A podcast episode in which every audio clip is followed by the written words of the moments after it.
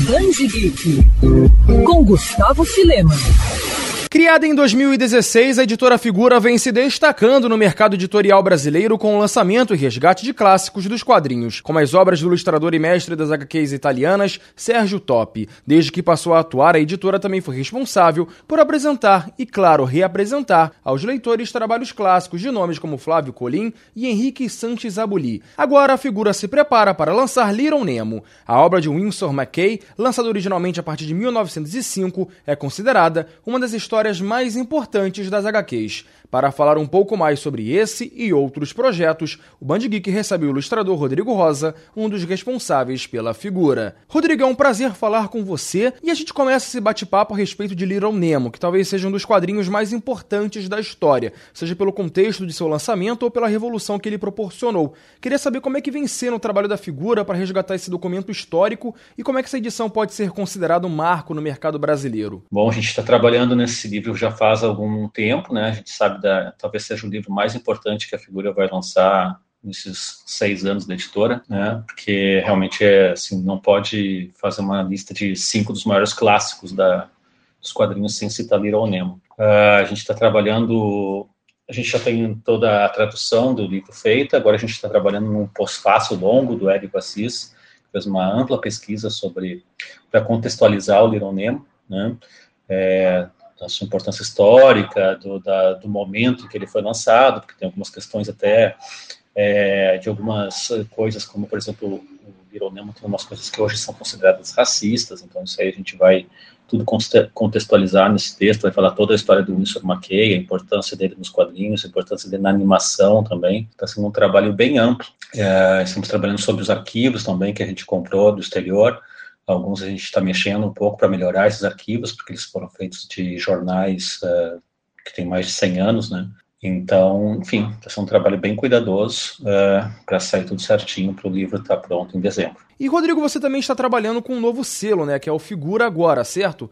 Me conta como é que ele vai funcionar. Figura Agora é um selo que a gente vai tentar lançar o que tem de mais interessante nos quadrinhos contemporâneos, né? Novos autores, é, propostas visuais novas. A gente está começando com o Brecht Evans, que é um, um quadrinista belga, né, super premiado, com um livro chamado O Lugar Errado. É, e o Brad Stevens é um cara que vem quebrando várias paradigmas dos quadrinhos, né? Ele faz uma mistura de quadrinho com ilustração, muitas vezes o requadro dos quadrinhos não, não ele não faz, né? É, ele não usa balões também, é, então ele faz uma mistura bem artística assim da linguagem dos quadrinhos. E a ideia do ser, então, é isso: mostrar as novas coisas que estão sendo feitas agora, em contraste com, o nosso, com a nossa linha editorial mais uh, frequente, que é, tem sido publicar clássicos né, dos quadrinhos. Agora, então, essa é para publicar as novidades.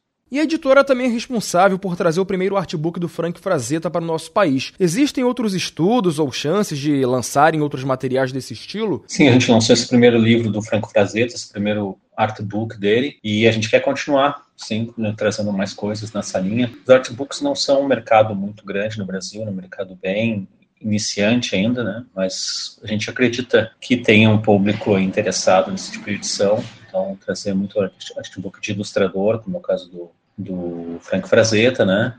É, artbooks de, sobre a vida de quadrinistas, né? coisas nesse sentido é que a gente vai trazer nessa linha. A gente já trouxe antes do Frazetta também um livro de uma ilustradora chamada Zhao Dao, uma ilustradora chinesa, que ela mistura artbook com quadrinho, né? é, faz uma mistura bem interessante no livro dela, que é O Vento que Sopra os Pinheiros.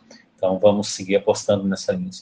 E para a gente finalizar, Rodrigo, também podemos destacar o trabalho da figura em lançar de forma organizada os trabalhos justamente do top. Como é que é o trabalho de curadoria da editora em relação a esse material? Existe algum tipo de separação por temática ou algo assim? Bom, Top eu acho que é um dos grandes orgulhos que a editora tem de ter trazido esse autor, uh, os livros dele de volta ao Brasil depois de um hiato de quase 40 anos, né, e ele se tornou um sucesso editorial né, é o carro-chefe da nossa editora hoje. Nessa coleção a gente está organizando o trabalho dele é, por temáticas, né, é, mais ou menos. Então, o primeiro volume é sobre histórias que ele fez na América Latina, o segundo volume é sobre várias histórias que têm mitos e lendas é, de diversas partes do mundo, e por aí vai ser. Né? O próximo vai ser sobre histórias que se passam nos Estados Unidos, e muitas delas que envolvem a questão dos indígenas dos Estados Unidos.